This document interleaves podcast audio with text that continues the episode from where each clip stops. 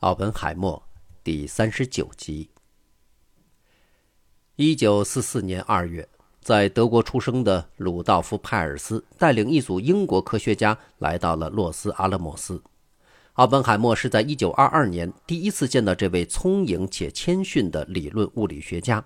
当时两个人都师从沃尔夫冈·泡利。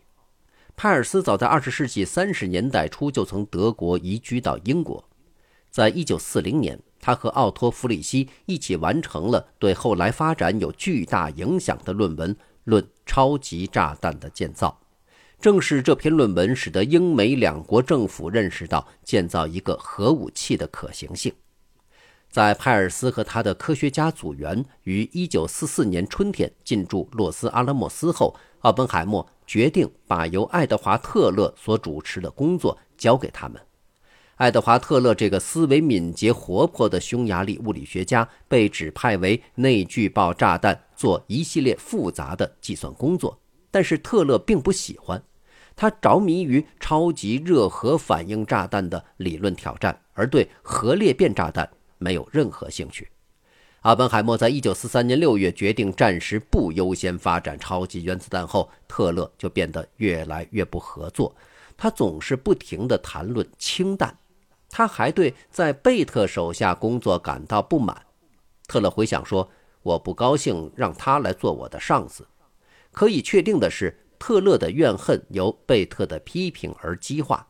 每天早晨，特勒都会有一个制造氢弹的新主意，但一天后，贝特就会证明那是荒谬、愚蠢的。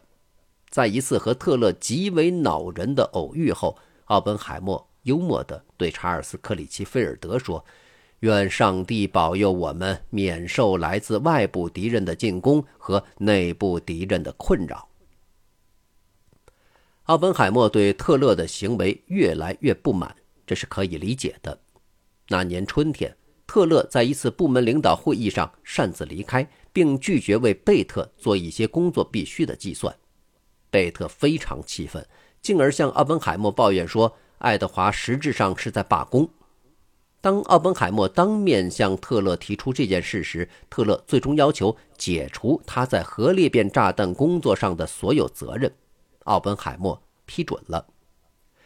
特勒感觉受到忽视，就向外宣布他正在考虑离开洛斯阿拉莫斯。所有人都不会因此而感到惊讶，每个人都认为特勒是一个高傲而又喜怒无常的人。塞佩尔称他对任何一个机构都是不幸。奥本海默并没有解雇的，而是给了他想要的自由的研究超级热核反应炸弹的可行性。奥本海默甚至同意每周给他宝贵的一个小时，只是讨论在特勒头脑里的任何想法。即使这种非同寻常的姿态都没有使特勒满足，他认为他的朋友奥本海默已经变成了一个政治家。奥本海默的同事想知道为什么他还要为特勒而烦恼。派尔斯认为特勒有点疯狂，他会在一段时间支持一种想法，但接着又证明他是毫无意义的。奥本海默也不会这样的忍耐傻瓜，但他意识到特勒并不笨。奥本海默之所以容忍他，是因为在最后他也许可以对工程做出某种贡献。在那年夏末时，奥本海默为丘吉尔的特别代表彻维尔勋爵举行了欢迎宴会。奥本海默在宴会结束后才想到，由于他的疏忽大意，在邀请名单上漏掉了鲁道夫·派尔斯。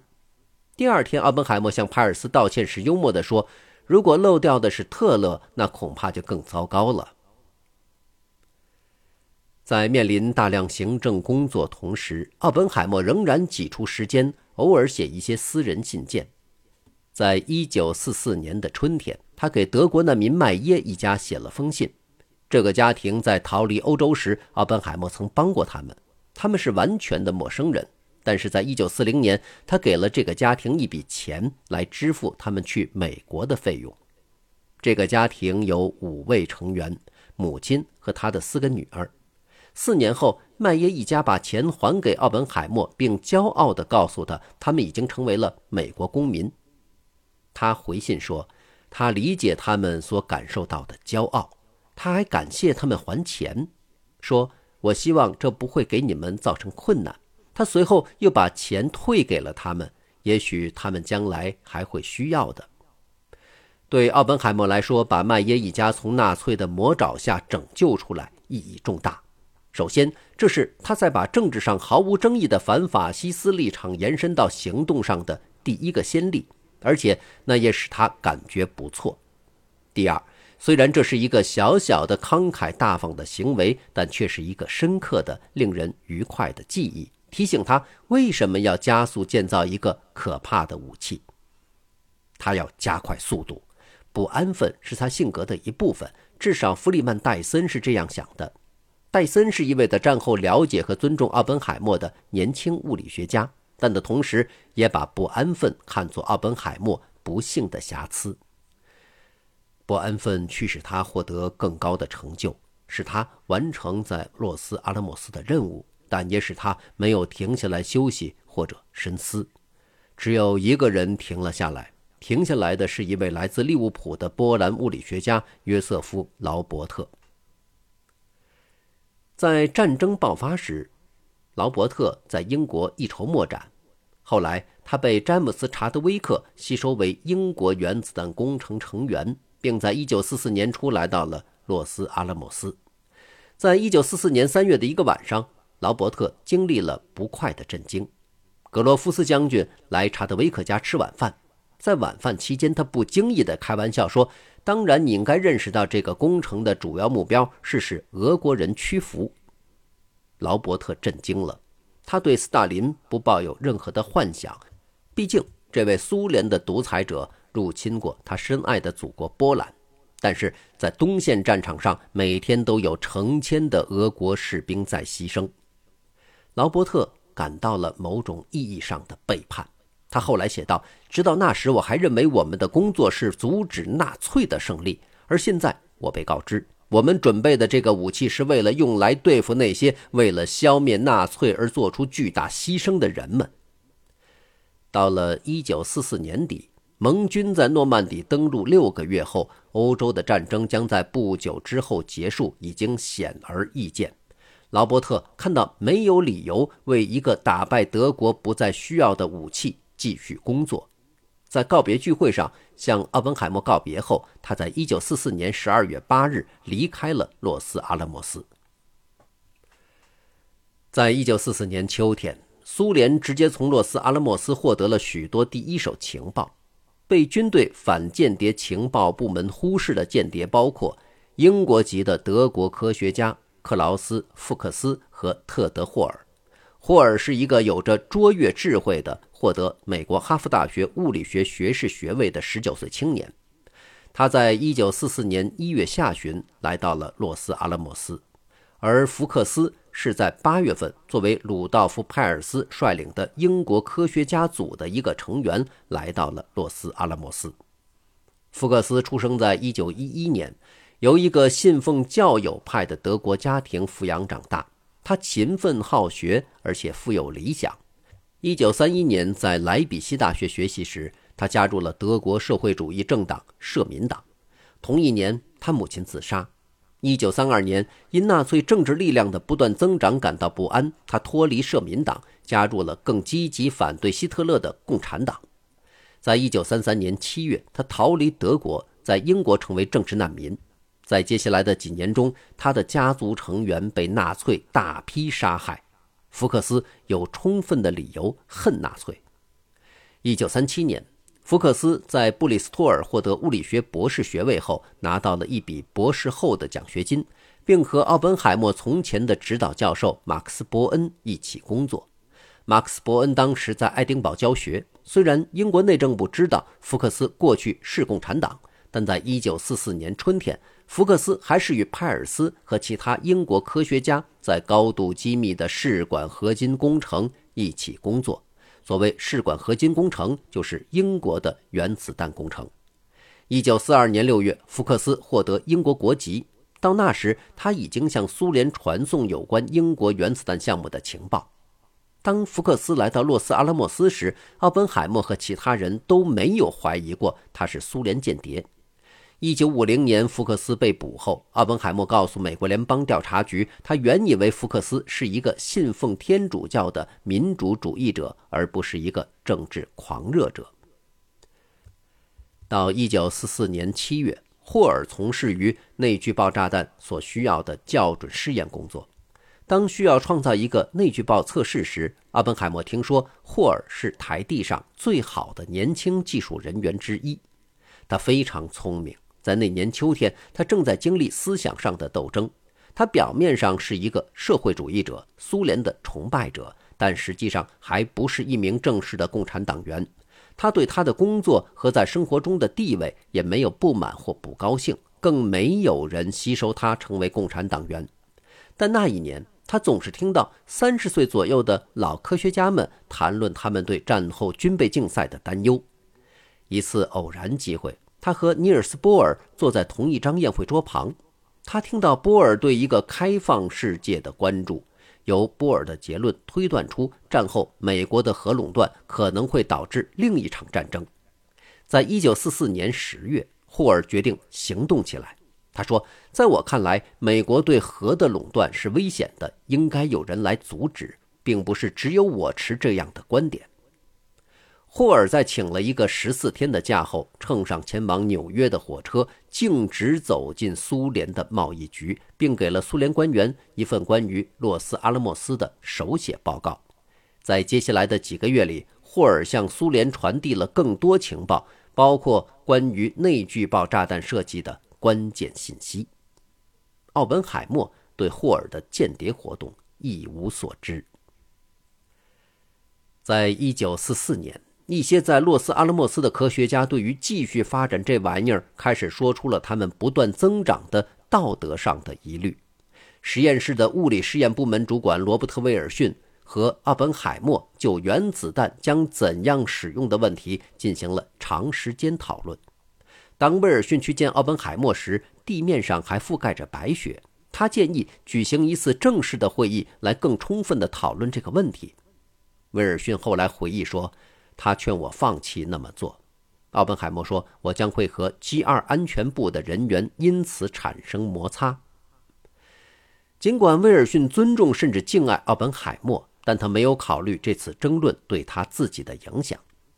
因此，威尔逊告诉奥本海默，他并没有能说服他放弃对这个问题至少进行一次公开的讨论，而这次讨论的作用显然是非常重要的。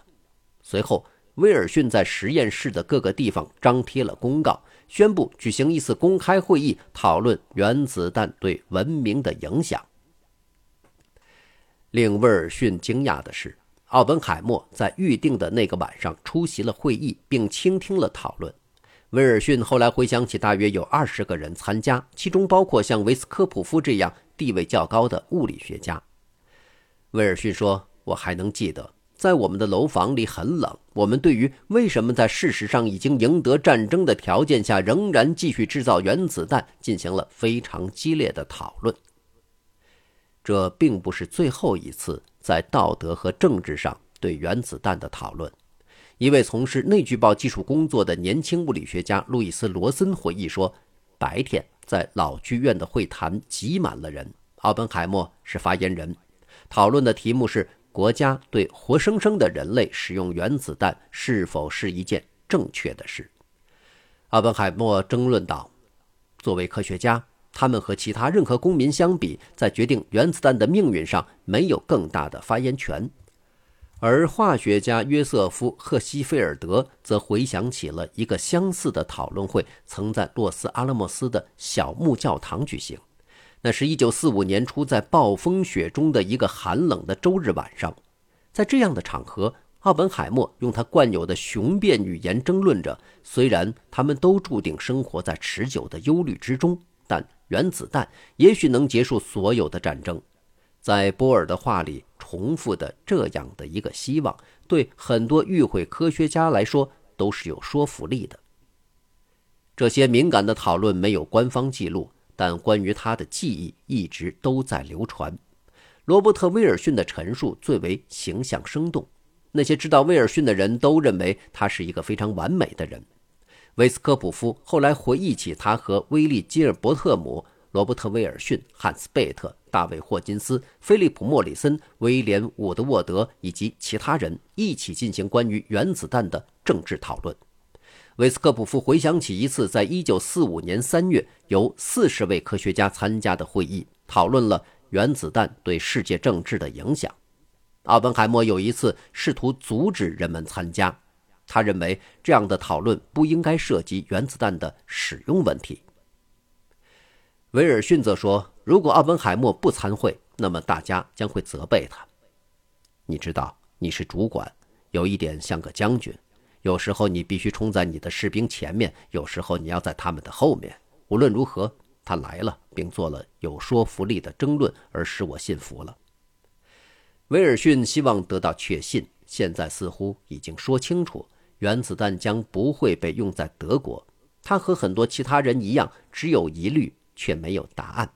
威尔逊说：“我原想我们在和纳粹作战，尤其并不是与日本人作战。没有人认为日本国有原子弹计划。”奥本海默走上讲台，开始用他的温柔声音发言。每个人都悄然无声地听着。据威尔逊回忆，奥本海默控制了讨论。他的主要观点实质上吸收了尼尔斯·波尔的开放观点。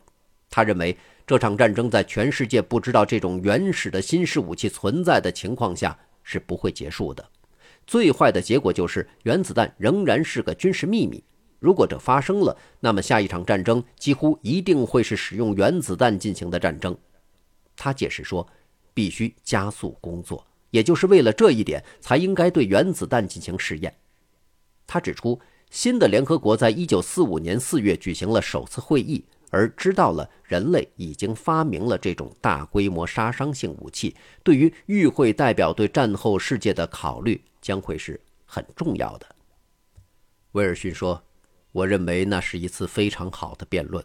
在那以前，波尔和阿本海默就讨论过原子弹将怎样改变世界。”科学家们知道，原子弹将迫使对国家主权进行全部的重新定义。他们相信富兰克林·罗斯福，相信他正带领美国正确地处理这个难题。正如威尔逊所说，在任何地区都将没有主权，主权将存在于美国。如我们所知的，这将是战争的结束，而这也正是制造原子弹的承诺。那是我为什么一直继续这项工程的原因。没有人感到奇怪，阿本海默占了上风。他清楚地表达了，在世界没有人知道洛斯阿拉莫斯可怕的秘密的情况下，战争将不会结束。这对每个人都是个决定性的时刻。波尔的逻辑对于奥本海默手下的科学家们是尤其具有说服力的，但同样也是因为站在他们面前的这个有魅力的男人。正像威尔逊回忆起那个时刻所说的，在那时，我感觉奥本海默是一个天使般的人，忠诚、正直，并且从不做错事。我信任他。感谢收听这一期，欢迎继续收听下一集。